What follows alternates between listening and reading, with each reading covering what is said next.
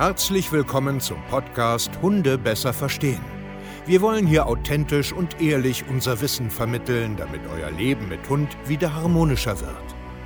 Heutzutage gibt es mehr Informationen über Hunde als je zuvor.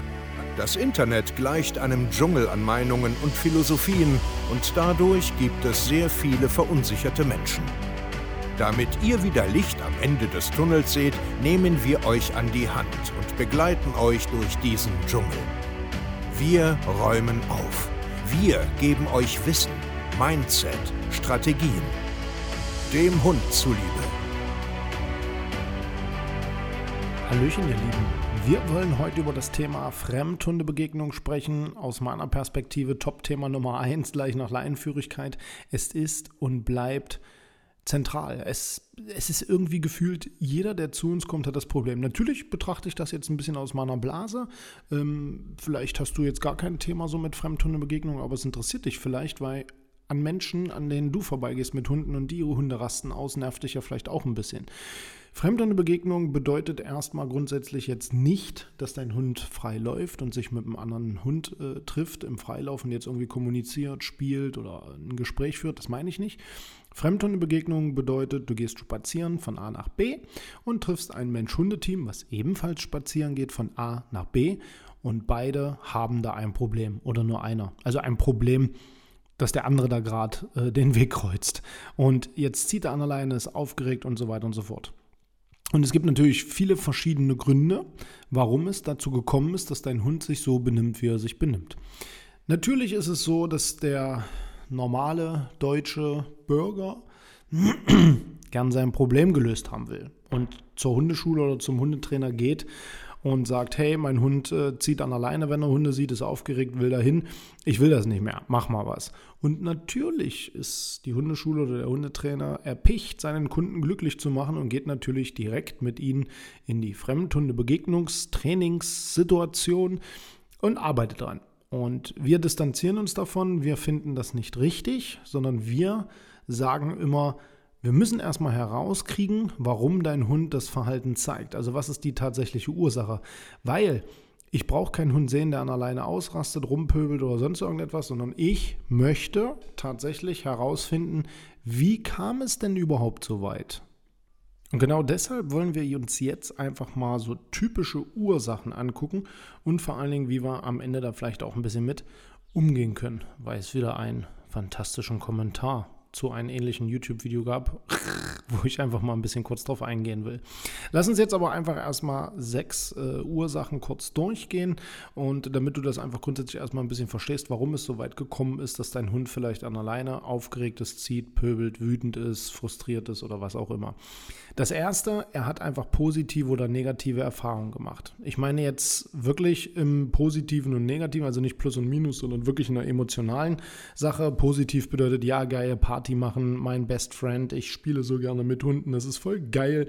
Und einmal, oh nee der geht mir richtig auf und sagt, oh nee, alle Hunde sind blöd, oh nee, ich will einfach meine Ruhe haben.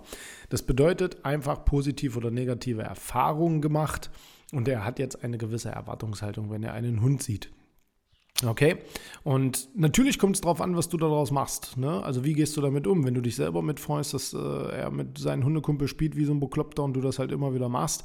Ja, brauchst du dich nachher nicht wundern, wenn es eine äh, Verknüpfung im Gehirn gibt. Hund bedeutet extremes geiles Gefühl. Das zweite ist das Alter. Also junge Hunde, pubertierende Hunde sind einfach natürlich auch, wie soll ich das sagen, viel mehr erpicht in den Kontakt zu treten, einen anderen, äh, mit einem anderen Hund irgendwie in ein Gespräch zu kommen. Ja, also was weiß ich, einfach aus, aus, aus, der, aus der Pubertät, aus dem sexualen Interesse her, aus dem welpischen Verhalten, oh, ich will mal gucken, wer du bist und ein bisschen Spieli-Spieli machen. Also das Alter spielt natürlich eine ganz, ganz große Rolle. Und auch hier wieder, was machst du da draus? Ne? Also, hm? Du verstehst, glaube ich, schon, worauf ich hinaus will. Dann die Rasse. Natürlich gibt es Rassen, die ein Problem mit anderen Artgenossen haben. Also einfach, wenn es zum Beispiel eine sehr starke territoriale Rasse ist und du bewegst dich den ganzen Tag eine Runde um den Block, dann wird er ganz schnell daraus sein Territorium machen und einfach zum Beispiel ein Problem damit haben, wenn ein anderer Artgenosse dieses Territorium einfach ungefragt benutzt. Dann zum Beispiel auch äh, als vierter Punkt, äh, er hat es einfach gelernt. Er hat einfach gelernt, wenn er einen Hund sieht, jetzt hinzudürfen, Party zu machen, sein Territorium zu verteidigen, also alles, was wir gerade so, so, schon ein bisschen angerissen haben.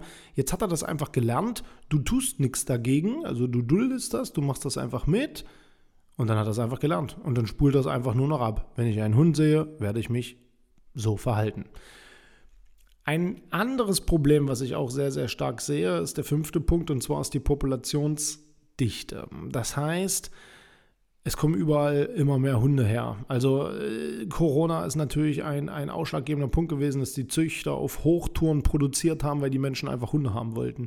Auslandsflut, Tierschutz, es ist unglaublich, wie viele Hunde es einfach in den letzten Jahren gab. Also du kannst ja selbst durch das, das kleinste Dorf laufen. Es gibt überall Hunde. Gefühlt hat jeder Haushalt einen Hund. Gefühlt, ne? ist jetzt nicht Realität, aber wir haben eine explosionsartige Populationsdichte, was natürlich einfach Probleme ja mitbringt. Also alleine durch sexual äh, motiviertes Verhalten, Territorialverhalten und so weiter, das spielt einfach eine starke Rolle, dass Hunde so dicht und eng beieinander leben müssen.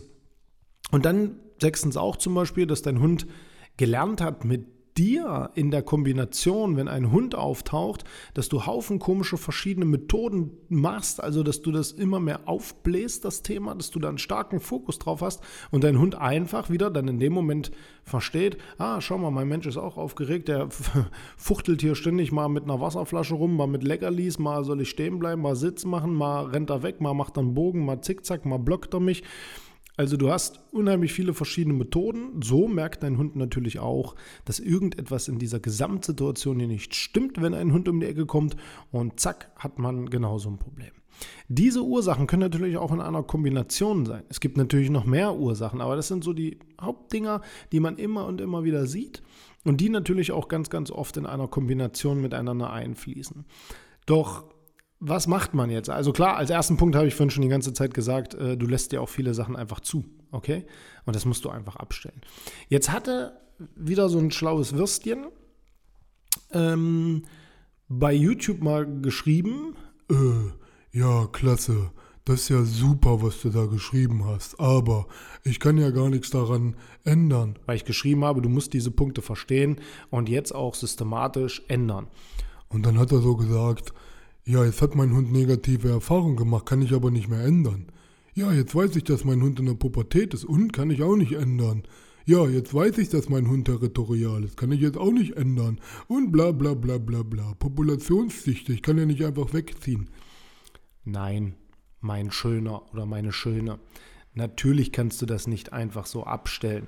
Aber ich werde dir zu den genannten Punkten, so wie ich das bei YouTube auch gemacht habe, dir einfach mal erklären, dass man sowohl doch etwas daran tun kann, weil wenn du es nämlich kapierst, wenn du es verstehst, was ich da erklärt habe, dann weißt du auch, rein theoretisch, wie man daran etwas ändern kann.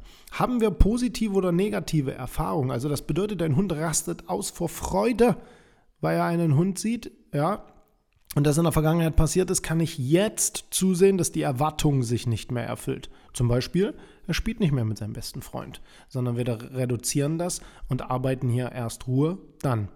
Das Alter. Natürlich kannst du am Alter nichts ändern, aber ich kann darüber nachdenken, wie ich den Alltag meines jungen Hundes gestalte. Lasse ich ihn jetzt permanent auf einer Hundewiese rumtoben? Werde ich ihn immer durch die Junghundgruppe durchschleifen? Kann ich drüber nachdenken. Wenn ich eine territoriale Rasse zum Beispiel habe, muss ich das checken. Dann laufe ich zum Beispiel ganz anders und denke viel räumlich. Ich mache eine Flexibilität in meinen ähm, Spaziergängen rein, damit ich nicht so ein starkes, einseitiges Territorialverhalten entwickle. Wenn er eine Sache gelernt hat, dann konditioniere ich gegen. Die Populationsdichte. Ich kann mit offenen Augen durchs Leben rennen und weiß zum Beispiel, ah, Straße X, Y, Z sollte ich vielleicht meiden. Hundewiese Y, Strand, Wiese, weiß der Geier Z, A, Y gehe ich einfach nicht hin, mache einen Bogen drum oder laufe aktuell jetzt da so nicht lang, wenn ich das und das noch nicht geändert habe. Zum Beispiel mit dem Alter, mit der Erwartung und mit der Rasse. Und verschiedene Methoden Vielleicht schnappe ich mir mal einfach äh, mein Handy, rufe irgendwo an und hole mir zum Beispiel äh, äh, ein Coaching bei Steve und kriege mal eine Methode an die Hand und gehe die mal systematisch mit dem richtigen Background und zack, habe ich an allen sechs Punkten etwas getan. Man muss nur mit offenen Augen, mit einem schönen Gehör und mit einer Portion, ich lasse mich mal auf etwas ein, auch ein bisschen, äh, ja, das auch mal zulassen. Versteht ihr? Und nicht immer einfach nur Eins kann ich euch sagen. Über tausenden Menschen haben wir schon geholfen, die bereit sind zuzuhören, die bereit sind, genau das, was ich euch hier einfach so kostenlos mitgebe, zu checken und wirklich systematisch mal zu ändern. Und geht das? Ja, aber absolut. Also absolut geht das. Absolut. www.hundetrainer-stevekeier.de Ich bin leise, bevor ich mich jetzt doch gleich wieder in Rage rede. Macht's gut. Bis zur nächsten Podcast-Folge. Tschüss, tschüss, tschüss.